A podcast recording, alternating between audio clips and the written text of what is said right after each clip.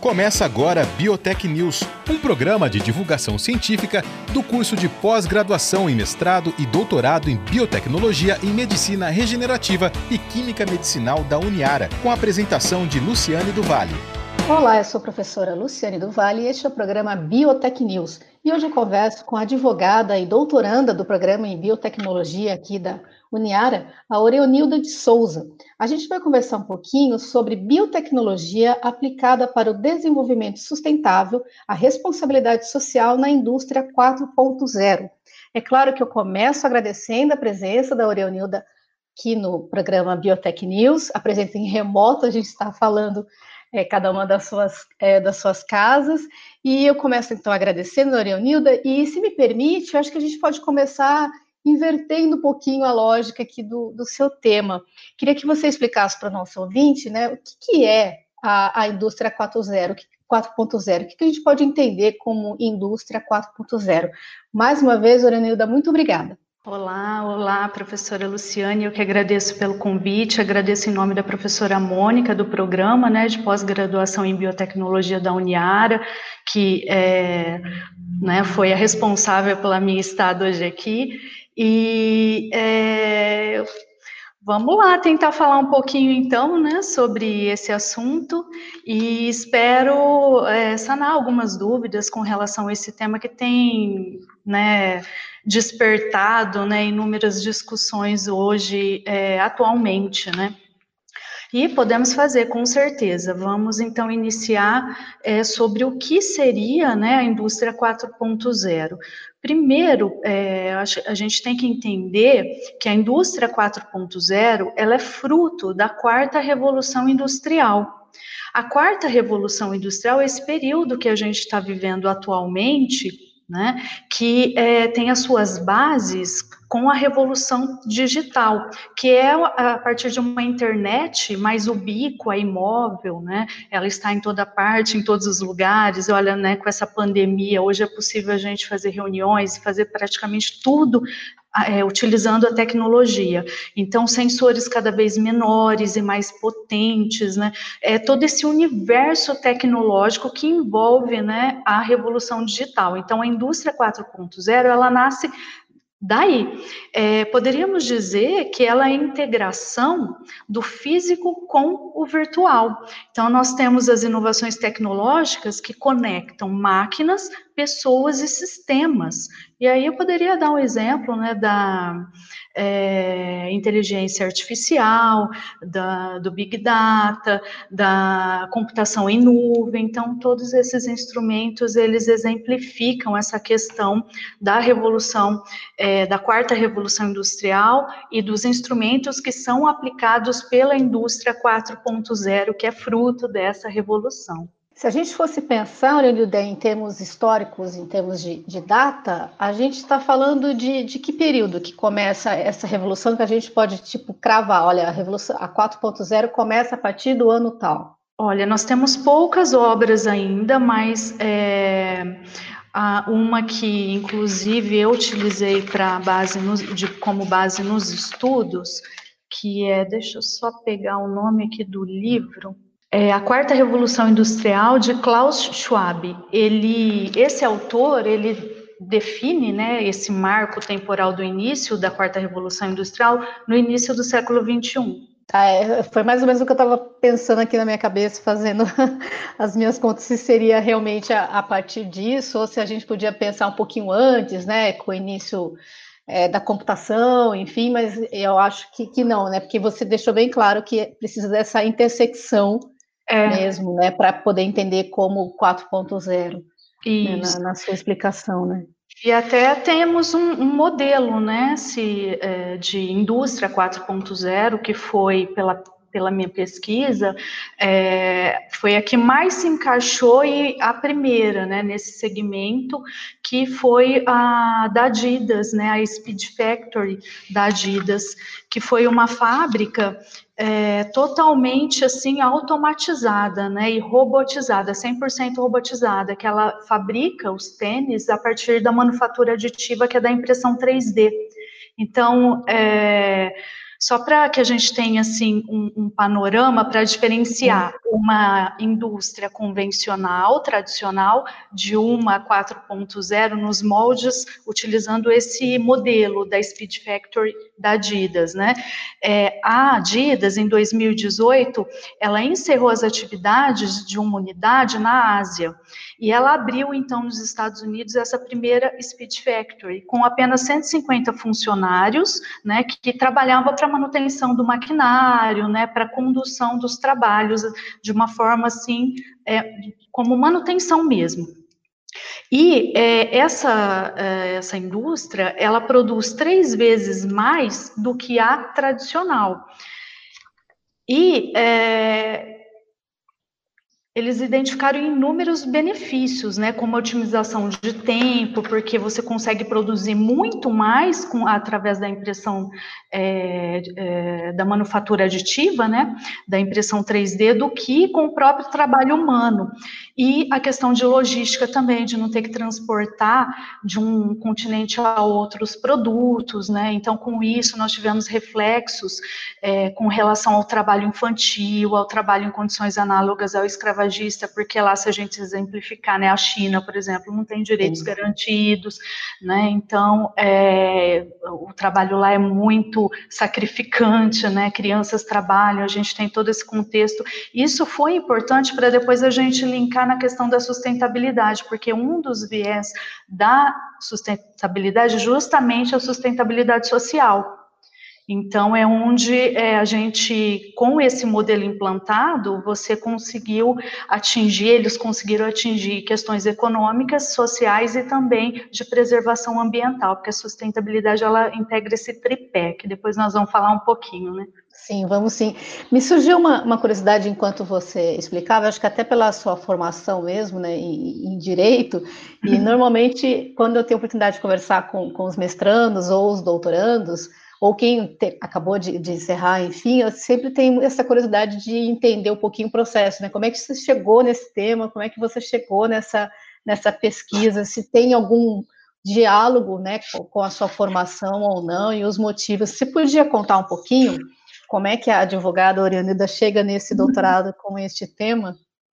Sim, claro. Olha, é, eu sou doutoranda em biotecnologia, né? E a biotecnologia, no, no início, né, quando eu comecei, que, eu, que isso foi um grande desafio para mim, né? Porque imagina, né? Direito, você vai para biotecnologia. É, só que eu sempre gostei das questões laboratoriais, tanto que a minha pesquisa de tese eu vou abordar a questão da exploração, né, da edição gênica, da manipulação genética, né, a proteção do patrimônio genético humano. Então, eu, eu sempre gostei dessas questões, né, envolvendo tecnologia, envolvendo manipulação de organismos vivos. E aí, quando eu estava é, cursando uma, uma das disciplinas, a gente tinha que fazer um trabalho, e eu sempre gostei muito também da questão ambiental, da questão de sustentabilidade, porque a gente tem que ter uma responsabilidade. Nós, enquanto consumidores, nós, enquanto cidadãos, nós, enquanto empresários, a gente tem que cuidar disso daqui, né? Porque a degradação já está tamanha, se a gente não parar e não fizermos a nossa parte, cada um a sua, né, as futuras gerações não vão ter né, é, o meio ambiente, vão ser prejudicadas. Então, eu pensei de unir a biotecnologia, né, é, o desenvolvimento sustentável, que também temos questões de direito envolvida nesse trabalho, não poderia faltar, né? E fazendo essa pesquisa, eu descobri que a biotecnologia, ela envolve inúmeras áreas. Eu ousaria dizer que ela pode ser aplicada em todas as áreas do conhecimento.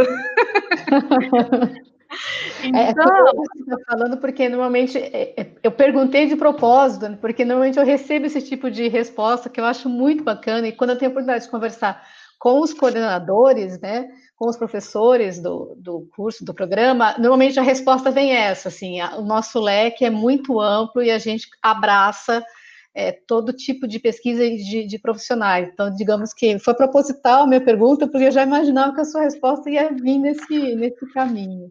Tanto que a biotecnologia ela é separada em áreas, né, por, conforme o campo de atuação, e doutrinariamente essas áreas elas são identificadas por cores. Então, isso é muito legal também. Nós temos lá a cor amarela, por exemplo, que identifica a biotecnologia aplicada para a produção alimentícia, a área nutricional. Então, olha aí os nutricionistas de plantão, né? Sim, temos sim. também a área da saúde, biotecnologia vermelha, né? Tanto a saúde animal quanto a vegetal. A verde identifica a biotecnologia aplicada na agricultura. Então, nós temos inúmeras cores, né? E cada uma simbolizando a aplicação de uma área, de um campo, né? Que a biotecnologia contribui é, e tem uma participação assim bem é, importante, relevante mesmo. Muito bacana. Agora, juntando mais um pontinho aqui nesse nosso tema de, de hoje, né? Acho que já ficou muito claro, né? A sua explicação sobre a indústria 4.0, como é que a gente junta, então, agora a biotecnologia com a questão do desenvolvimento sustentável e a responsabilidade social que essa, né, essa indústria precisa, deve ter, é o que a gente espera, pelo menos? Sim, olha, Luciane, é, antes da gente conseguir fechar esse raciocínio, a gente precisa entender o que, que é o desenvolvimento sustentável. Sim, sim. O desenvolvimento sustentável, aqui eu vou me utilizar de um conceito fornecido pela Organização das Nações Unidas, vou pedir licença para ler, para não tirar nada e dar o crédito ao autor, né? é o desenvolvimento que satisfaz as necessidades do presente sem comprometer a capacidade de as futuras gerações satisfazerem suas próprias necessidades. E esse conceito, que foi né, é, é idealizado pela ONU na Conferência sobre Meio Ambiente Humano em 1972, em 1992, na Rio 92, Eco 92, ele foi complementado, é, fazendo-se constar que é, para que você atinja a sustentabilidade, você precisa é, das dimensões econômica, social e ambiental. Por isso que há pouco nós conversamos, né, e eu mencionei essa questão desse tripé, porque não há como você falar em sustentabilidade se você não analisar a dimensão econômica, porque trata, né, do planejamento, da organização e do gerenciamento da produção, da distribuição, do consumo, envolve taxa de juros, né, a questão do, do produto interno bruto, é, toda essa questão econômica está no viés sustentabilidade econômica. Daí nós temos a social, que é, concentra né, é, ações, relações envolvendo mão de obra, exploração, como, por exemplo, o trabalho, né, as relações de trabalho, a questão da educação, então aí nós temos o índice de desenvolvimento humano, então tudo que é relacionado à desigualdade social, é, violência, segurança, a, a, questão social mesmo, eu tenho esse viés para ser analisado. E também, por último, a sustentabilidade no seu viés ambiental, que é esse que todo mundo fala de sustentabilidade, a gente pensa o quê? Sustentabilidade meio ambiente, mas não é Virou só. quase um sinônimo, né? Isso, e a gente não pode incorrer nesse erro, porque a uhum. sustentabilidade ela vai muito mais além, e para que eu tenha o desenvolvimento sustentável, eu preciso ter desenvolvimento nessas três dimensões né? E, e aí, sabendo disso, a empresa ela possui uma responsabilidade social. Essa responsabilidade social, ela não é, é digamos assim, uma faculdade. A empresa, ela tem que cumprir uma função social que está lá na Constituição Federal. Então, isso é um princípio que é inerente ao direito de propriedade, que também é aplicado para nós, pobres mortais, né, cidadãos.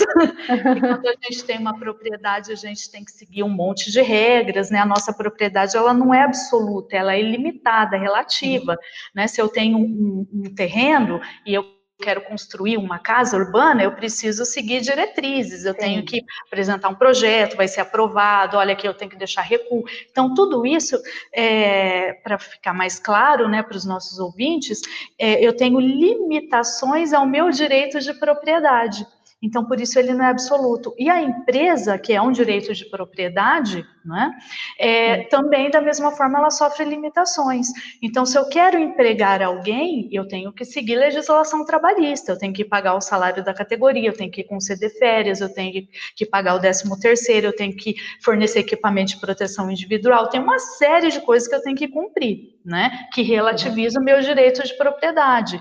É, as questões ambientais, eu tenho legislação ambiental que eu tenho que seguir, né? Eu tenho que dar destinação adequada para o lixo, lixo. Então, tem uma série de questões que restringem esse meu direito. E a função social da propriedade, ela faz isso, ela restringe o direito do proprietário, no caso, nós estamos falando do empresário, né, na busca de uma igualdade social, uma forma assim bem sintética, resumida, só para se entender porque conceito de função social da propriedade na doutrina é, é, jurídica, né, nós temos inúmeros, não temos consenso, né, porque cada um faz a sua conceituação, mas todos vão nessa mesma linha de relativização e de busca pela igualdade social.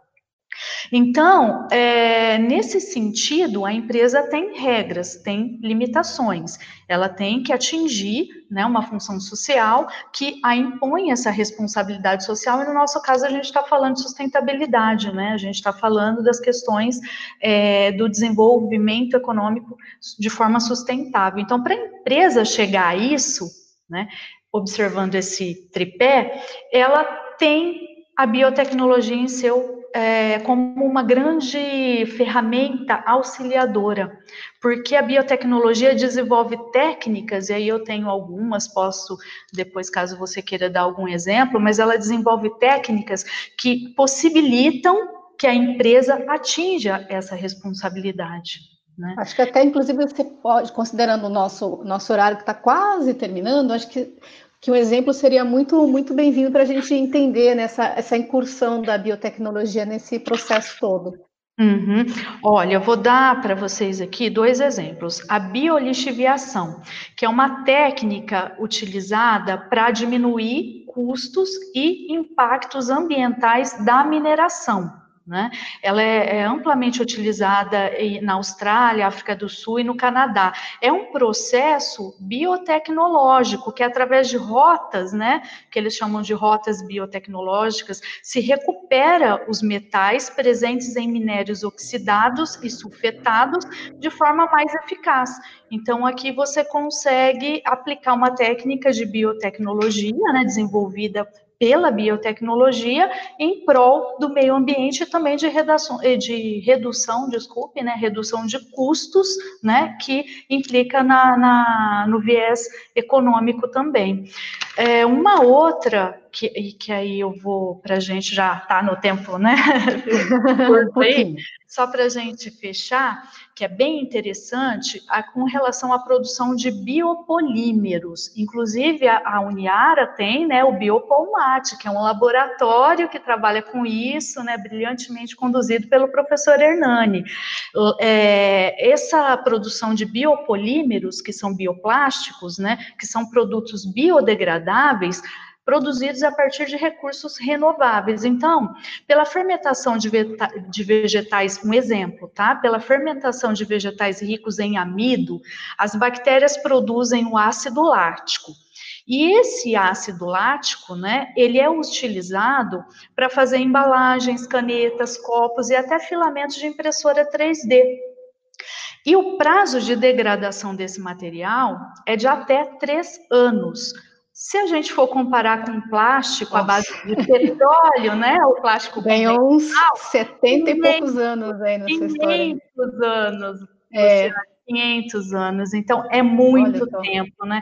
Então, mais uma vez, a biotecnologia aí auxiliando no processo. Uhum. Então, por isso, né, a gente consegue fechar esse tema dizendo, né, que a biotecnologia, ela é uma ferramenta, né, é, importantíssimo, eu diria imprescindível para a minimização dos impactos ao meio ambiente, né? E, e, a pesquisa, o desenvolvimento, né, que, que é feito, né, pelos biotecnólogos, aí a professora Mônica depois me corrija, é, ela, eles é, auxiliam, né? Eles, é, ou melhor dizendo, eles nos fornecem inovações tecnológicas nas mais diversas áreas que a biotecnologia pode ser utilizada, né? E é, impulsionando para o desenvolvimento sustentável nesse é, período, nessa era, essa nova era que a gente está chamando, né, que os doutrinadores têm chamado de quarta revolução industrial,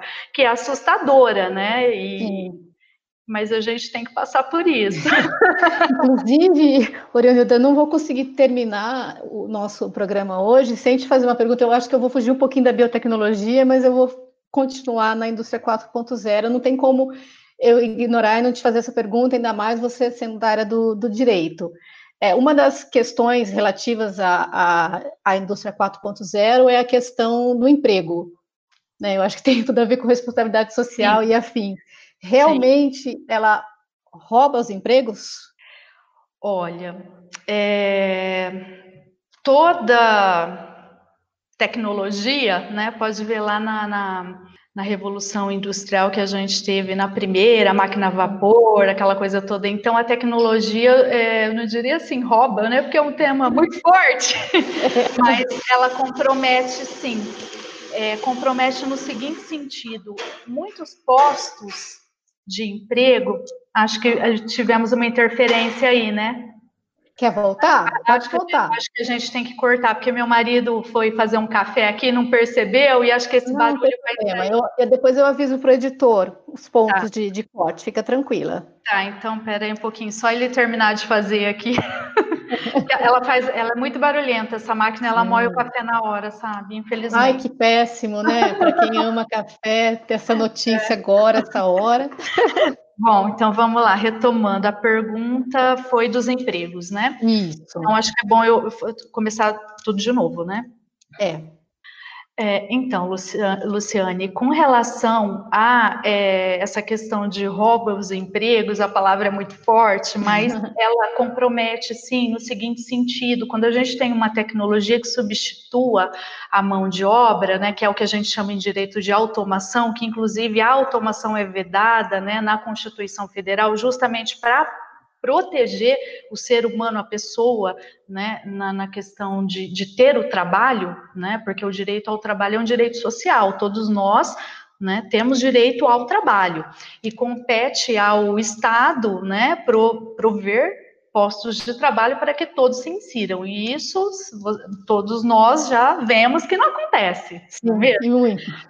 E o que, que vai acontecer? É, infelizmente, vamos ter sim muito desemprego. E a gente não contava com essa pandemia, né? Que agora acentuou tudo, o cenário é bem preocupante, porque sem a pandemia isso ia acontecer, só que ia acontecer de uma forma mais gradativa, se esperaria mais tempo, né? É, porque as empresas elas têm que se adequar a essa nova realidade. E é, a gente falar de empresa de grande, né, de médio e grande porte é fácil. Ela tem dinheiro, ela investe em tecnologia e ela Sim. vai para frente. Agora, a pequena empresa, que é o problema, porque ela não tem capital suficiente para investir em tecnologia de ponta. Então, ela vai começar dando os passinhos, né? Então, os empregos ainda vão se mantendo, porque é, muitos empregos vão ser extintos e a gente vê novos empregos. É, eu não, não, diria empregos, mas formas de trabalho com rentabilidade. Por exemplo, blogueira. Hoje uma blogueira ganha muito dinheiro, né? Sim. A gente pode, tem que até cogitar, né? Tem empresas de marketing digital, porque tudo é internet. Então, é, nós estamos vivendo assim uma quebra total de paradigma, que, ao meu ver, está mais é, acentuada, agilizada em questão da pandemia, porque a pandemia a gente se viu obrigado, ó, reunião agora só online, atendimento remoto, vamos, a gente não pode ter contato, né, pessoal, porque a gente tem que se proteger, proteger a nossa saúde, muito, muitos, é, muitas empresas fecharam por atos de determinação governamentais e agora né, temos a retomada, plano aí de retomada, e tá complicado. Eu tô com bastante preocupação, viu? Porque nós temos já muito desemprego e a tendência é aumentar em razão da pandemia e depois quando isso se reestruturar e as empresas começarem a se alinhar para essa nova dinâmica e tecnológica, é, a gente vai ter perda, sim, de posto de trabalho, infelizmente. É, eu sabia que a resposta ia ser essa, não estava muito querendo, estava com uma expectativa que você é. me desse outra resposta, mas enfim, é, vamos acompanhar, até inclusive eu te convido para voltar a conversar conosco sobre, sobre esse assunto, sobre essa temática, daqui a um tempo, para a gente até fazer um, um parâmetro aí, né, tecer um parâmetro de como é que as coisas estão se encaminhando e, e junto, né, com a biotecnologia.